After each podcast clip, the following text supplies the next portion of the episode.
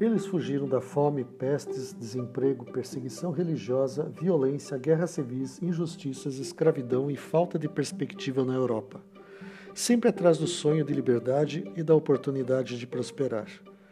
O primeiro projeto brasileiro de colonização europeia se estabeleceu na Capela da Mata, em Rio Negro, Paraná, divisa com a catarinense Mafra em 1829.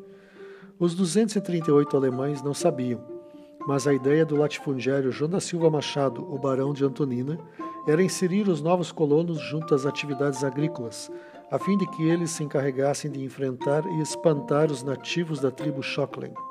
Segundo o historiador Rui Vachovich, quatro anos depois chegou mais uma centena de alemães, e assim se deu a imigração ao longo do século XIX.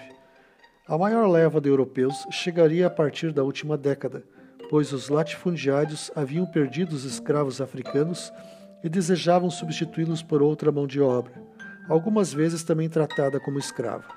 Não obstante as adversidades diante de brasileiros aproveitadores e cruéis, some-se a isso algo que poucos imaginam. Em 1893, o gaúcho Silveira Martins iniciou uma guerra civil envolvendo todo o sul do país. Imagine o desespero dos imigrantes que haviam fugido das incertezas na Europa e agora não tinham mais recursos para escapar do cenário conflituoso. Nesse período, Curitiba já recebia formas europeias na arquitetura e a cidade havia vencido o problema do desabastecimento ao fornecer terras no entorno para os imigrantes cultivarem hortaliças, frutas, legumes e verduras, criar animais para o abate e provimento de derivados de leite. Para se ter uma noção da gravidade do conflito, os rebeldes comandados pelo federalista e criminoso de guerra Gumercindo Saraiva invadiram Curitiba em janeiro de 1894 e o governador Vicente Machado transferiu a capital para Castro, próximo a Ponta Grossa, no segundo Planalto. A bandidagem permaneceu durante dois meses ameaçando a capital paranaense, promovendo arruaças, festas e diversões. Saraiva garantiu sair da cidade depois que lhe pagassem uma determinada quantia. Caso contrário, saquearia o comércio e as casas. Quem intermediou o conflito e resolveu o problema foi o empresário Defonso Pereira Correia, o barão do Cerro Azul.